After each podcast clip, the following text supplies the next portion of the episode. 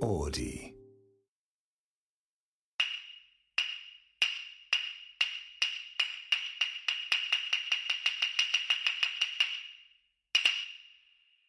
正岡子規と夏目漱石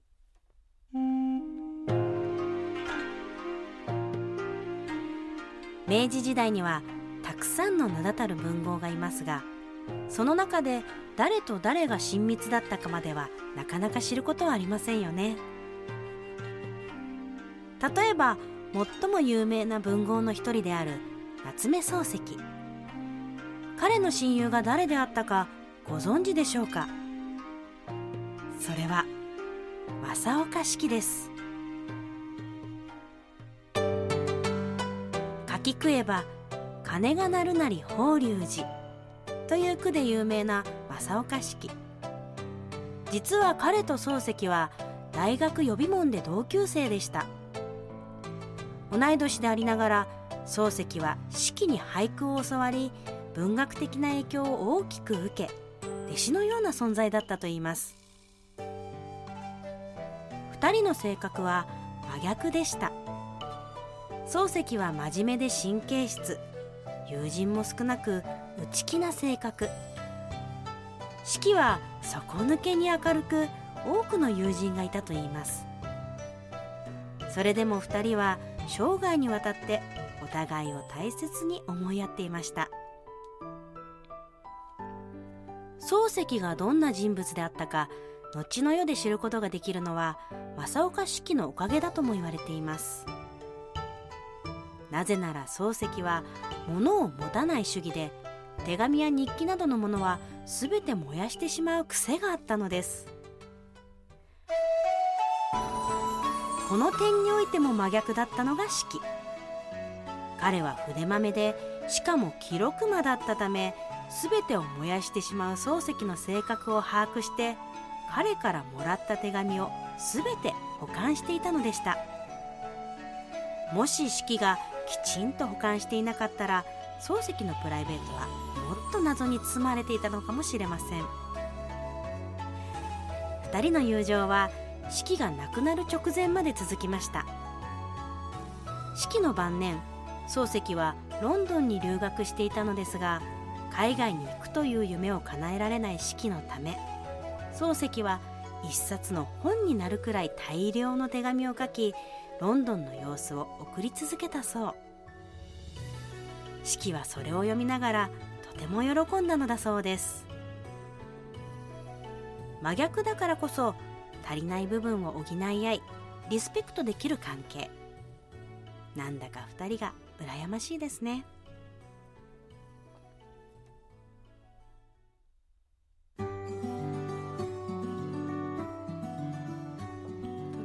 京花子町の花子ですさやかです。すごい仲良かったんですねそうなんです。やったんですよ。これもあ、そうだけね。初め書きました。あの趣味が何寄せそうなんですよ。寄せ通いが好きではい意気投合したっていうことなんで、やっぱりあれなんですね。大人、まあこれ二人は大学時代の友人ですけど、うんまああの趣味が共通っていうのはすごく友達になるのに一番こう大きいのかなと思いますよね。いやでも結構濃い友人関係というか、うんうん何共同生活もしていたんですか？なんかい松山でね一緒に住んで、うんここでなんかこの2人が住んでるっていうことでいろんななんか文豪がこうそこに通ってサロンみたいな風に時はそうだ。そうそうそうだからもうそれがすごくこうあの近代文学に影響を与えたと言われているそうなんですすがごいですね。そうでもなんか普通に生きてたらここ親友だったんだよみたいな話って教科書とかには出てこないから、うんなんとなく意外だし生きてるな年代も一緒だったんだみたいな感じでなんとなくね二人ともモノクロだけど年代は別々と勝手に思ってた。うんうんなんだろうお札になるとならないのためですよ。ためためなんだ。でも性格が真逆でっていうのがなんか可愛いなと思って。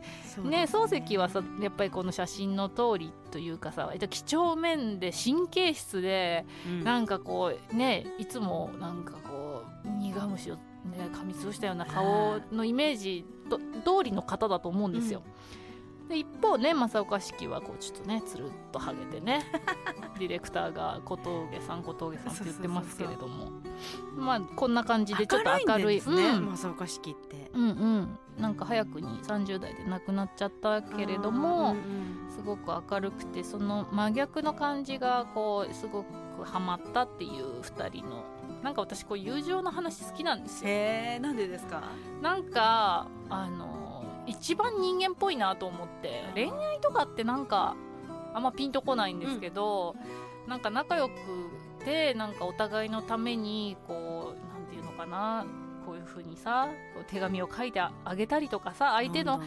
そう相手のダメなところをじゃあ俺がやってやるかみたいななんかそういうところが昔の人でもあったんだなと思うと、なんかほっこりするというか。いやいい素敵な友情、うん、ダメなところを補い合ってね、ダメなとこ補い合う友情か、うん。でもどどうです？その趣味合う合わないとか、うんうん。ダメなとこ全然違う性格とか友達の何幅？うん。どどんな感じですか？うん、なんか大人私は大人になってからの方が、なんか勘が良くなってきたというか、うん。自分の。あこの人合うとか合わないとかっていうのが分かるようになってきたから若い時より全然友達作りやすいなと思ってたんだけどなんか親とかからは大人になると友達できにくいから若いうちの友達大学の時とか高校の時とかの友達は大事だよみたいなこと言われてたんだけどなんか聞いてた話と違うなっていう。うんうん確かに。うん私も大人になってからの友達の方があのいなんかなんか長く濃い感じがする、うんうんうんうん。しますね。なんか、まあ、ここでお互いの話しちゃうとなんかお互い褒めてなんかえへえへってなって終わっちゃうからあのお互いを置いとくにしてもなんか花ちゃんの、うん。なんかこう大好きな友達の話なその人のどんなところがなんか好きなのかなっていうのをちょっと聞きたいなと思って。あんま聞いたことないなと思って。そうですね、うん。でもこのあのさやかさんがね原稿を作ってくれてるんですけど、なんかこんな話したいなみたいなところに、今日はお互い以外の大切な友達について話してみましょうって書いてあって、うんうんえ超嬉しいと思って。あえ 大切な友達認定されてんじゃんと思って。まずそこが大前提ってことね。いニヤニヤしちゃった。うんうんそう分かったよって思いながらこのフレーズにニヤニヤしちゃったこのへえへえへみたいなのを聞いてるとちょっとえって思われるから。自分たち以外のね。大切な友達か。そうそうそのなんかどういう経緯で人ってこう相手のことをこうあ仲良くなれるかもって思うなんかさ恋愛みたいにさそういうふうに思う瞬間あるじゃん。あこの人のこと好きかも。なんでだろう。なんか仲良くなれるかもみたいな瞬間ってさ。うん。どういう時に思う？趣味？それとも。でもやっぱ笑いのスピード感とか笑いとかあの会話のテンポ感うんうんうんやっぱりあんまりのんびりした友達がいなくて、うん。あのサクサクもの決めたりうんうん。とか,、なんかすぐ瞬時に会話が返ってくる、うんうん人が友達に多くて、うん。そうそうだからもう一生転がって喋ってるみたいうんな感じの子が多いかなって思います、うん。年齢問わず、うんうんうん。そうそうそう。今そのポーンと思い浮かんだ人ってとかグループってどの、どんな人たち？えっとやっぱ地元でできた大人になってからの友達と職場でできた大人になってからの友達がいてそうそう職場で出会う友達ってやっぱ時間の使い方とかお金の巻きばらまき方とか一緒だから 旅行とかに一緒に行くんですよね。そうするともうもう絶対移動はタクシーみたいな。わかる。その辺もさそうそうそう。あの伺わなくていいの楽だよね。楽。そう。でホテルのグレードも大体もうみんな同じだからね。あの問い合わせしなくてもうん OK みたいなあなんかこの感覚がすごく合うからあの非常に楽ですね、うんうん。旅して楽なのはもう友達認定ドンって感うんじなので、うんうんうんそうそうそう。やっぱ地元の友達とかはやっぱりなんだろう。あの小中小中高の友達とかとはあんまり合わなくないですか？時々、うん。あのね小は全然合わなくて中高は私一貫でずっと一緒なんだけど、定期的に3ヶ月に一遍ぐらいかなあの集まってランチ会みたいなのするんだけど、うん。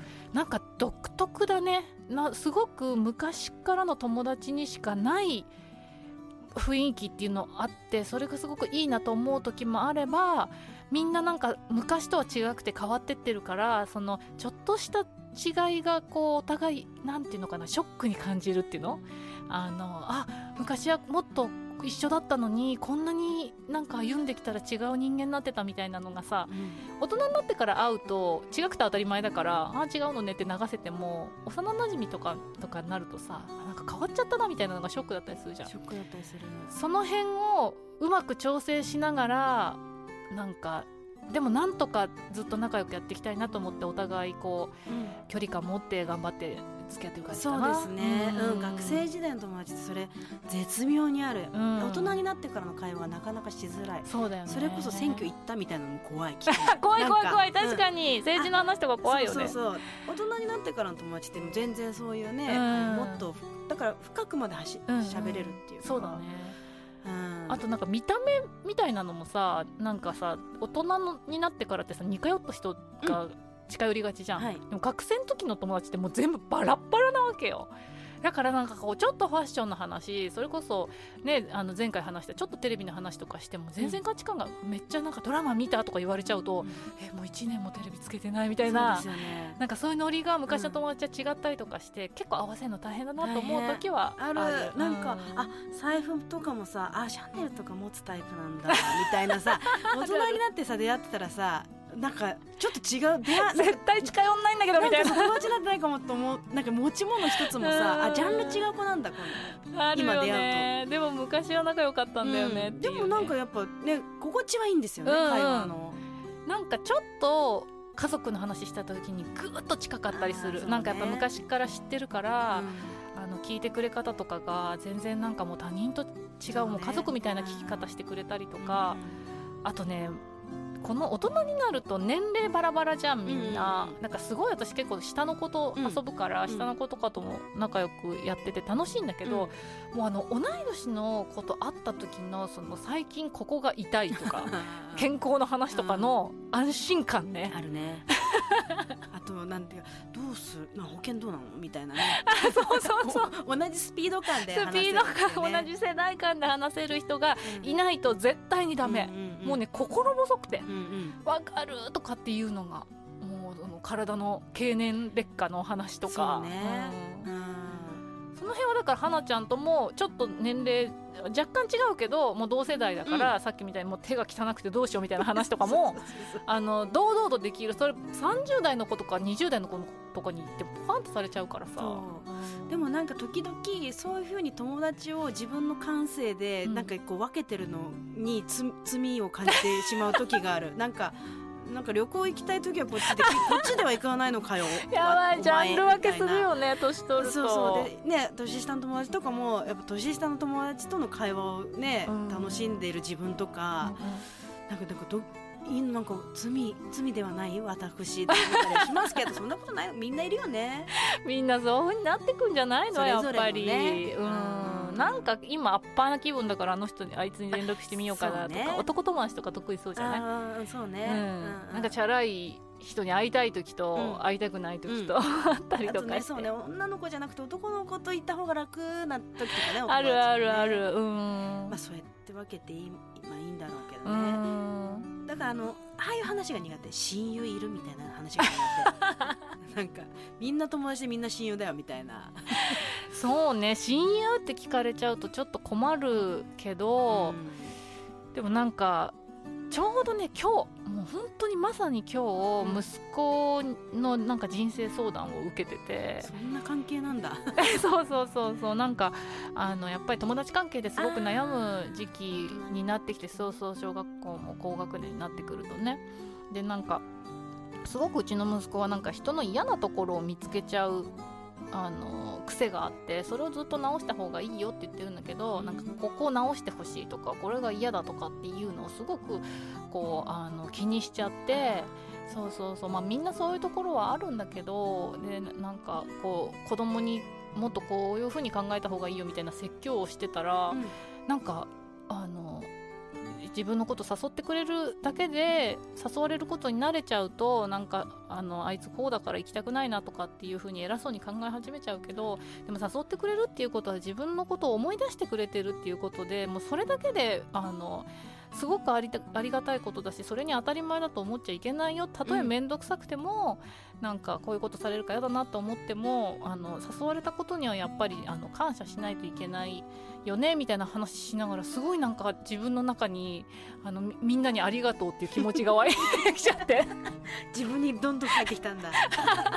なんかない子供に説教してるとさ自分に返ってくる瞬間だからもう怖くて説教できてないもん。もう絶対帰ってくんじゃんこれと思ってできない。全然できない。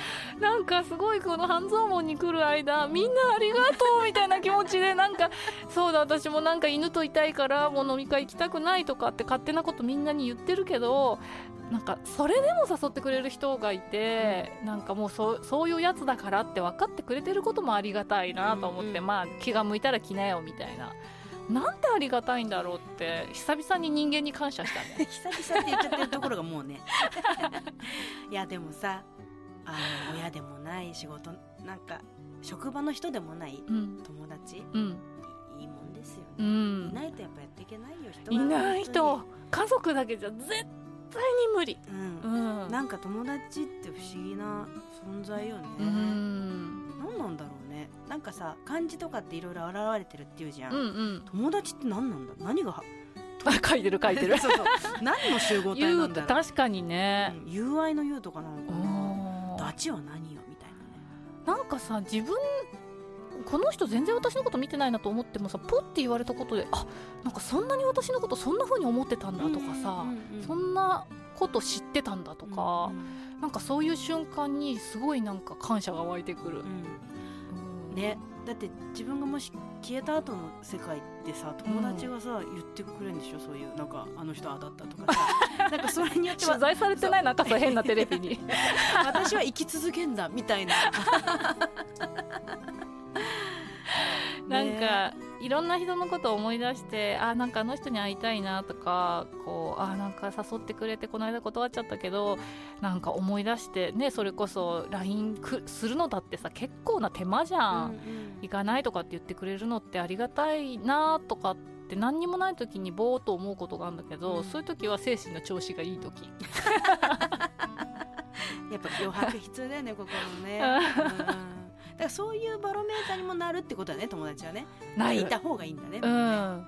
いなかったらバランス取れないでしょ、うん、絶対にこの漱石と式だってお互いでバランス取ってたんだと思うよ。そうですね、うん、なんかこう空いた穴を埋めるようなね、うん、式が言ってくれるから俺は何も言わなくていいからとかさ。でもこの話さ、まあ、シンクロでやったとはいえさ知らなかったわ、やったんだよいやもっとさ知られてよくない？このこの話。あでもね「あの四季と漱石」っていう本もありますしあの調べるとこの2人のちょっと可愛い萌えエピソードがいっぱい出てきますんで。なんかさ男同士のさ友情ってさ、うん、ずっと憧れるとこありません、うん、あるある。なんかね。あるある。そうそう。か素直じゃない感じとか、うん、あと相手がそれこそ亡くなってもずっと思い続けて、ずっとその人のためにやり続けたりとか、なんか特にその激しくじゃれ合うわけじゃないんだけどなんか心の中でじゃれ合ってる感じがもういいなんか男子の友情いいなと思っちゃう。ある意味家族以上ですよね。ねうん。友達ね。そうたまには立ち返って友達大事にしよう。もうなんか もういや面倒くさいとかつってもうやだやだゲームしてたいからとかすぐ答えるのやめようと思って。決意をした花子町だったとのことで。はい。皆さんからのメッセージとか「ハッシュタグ東京花子町」をつけてのねポストとかお待ちしています。メッセージはオーディのメッセージホームから番組宛に送ってください、はい、ということで、えー、お相手は入澤花子と岡本さやかでした